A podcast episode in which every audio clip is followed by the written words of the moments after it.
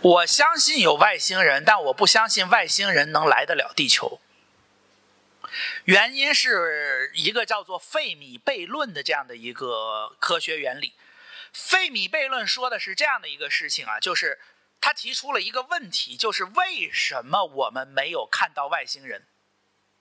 有两种可能，第一种可能是外星人就不存在，第二种可能是外星人。不光是外星人，所有的智能生命啊都没有办法掌握星际旅行的方法，所以他们来不了地球。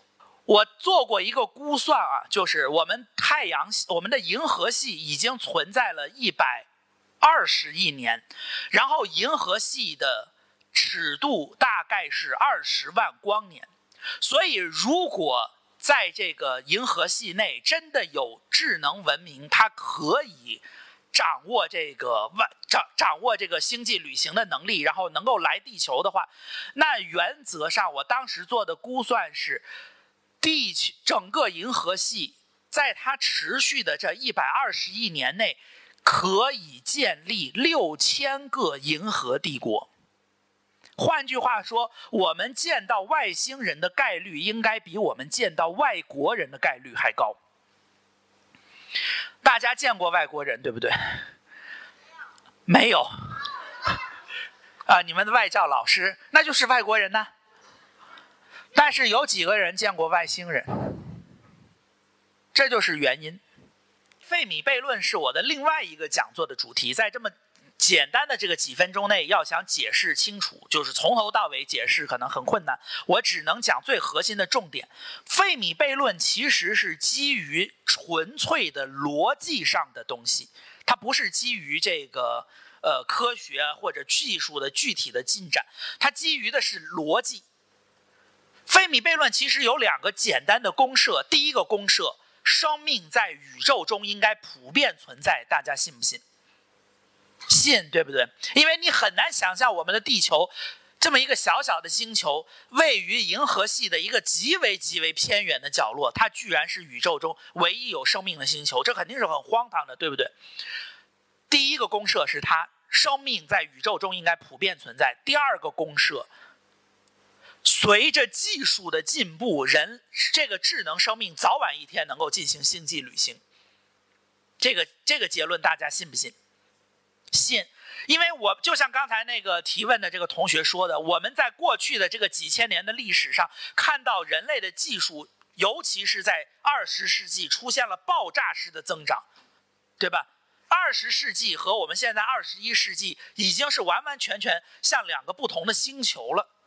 那推而广之，随着技术的不断发展，在其他的星球上。进行星际旅行的这个能力，应该也不是什么大问题，对不对？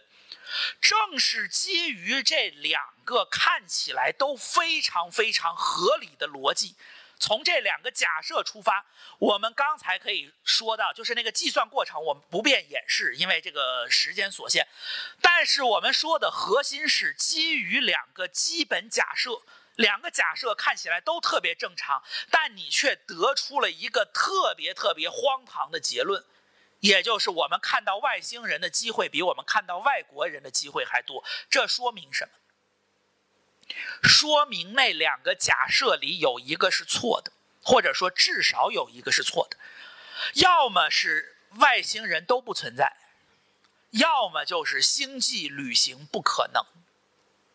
这就是我刚才回答的第一个读者的问题的最核心的背后的逻辑。我认为外星文明肯定是存在的，但如果费米悖论的又是对的，那就唯一的解释就是星际旅行不可能。这会导致一个现在主流的这样的一个关于宇宙的图像，叫做宇宙大寂静。什么意思呢？你可以把宇宙想象成一片浩瀚的大海，然后一个一个的智能文明就是漂浮在这个大海之上的孤岛。由于这个大海实在太辽阔，而且由于它的环境太险恶，没有任何一座岛上的生命可以制造出足够出海远洋的船。所以所有的生命都被困在了自己的孤岛上，悄悄的诞生，悄悄的发展，最终悄悄的灭绝。这个就是宇宙大寂静的图像。而这个图像目前是最主流的宇宙的图像。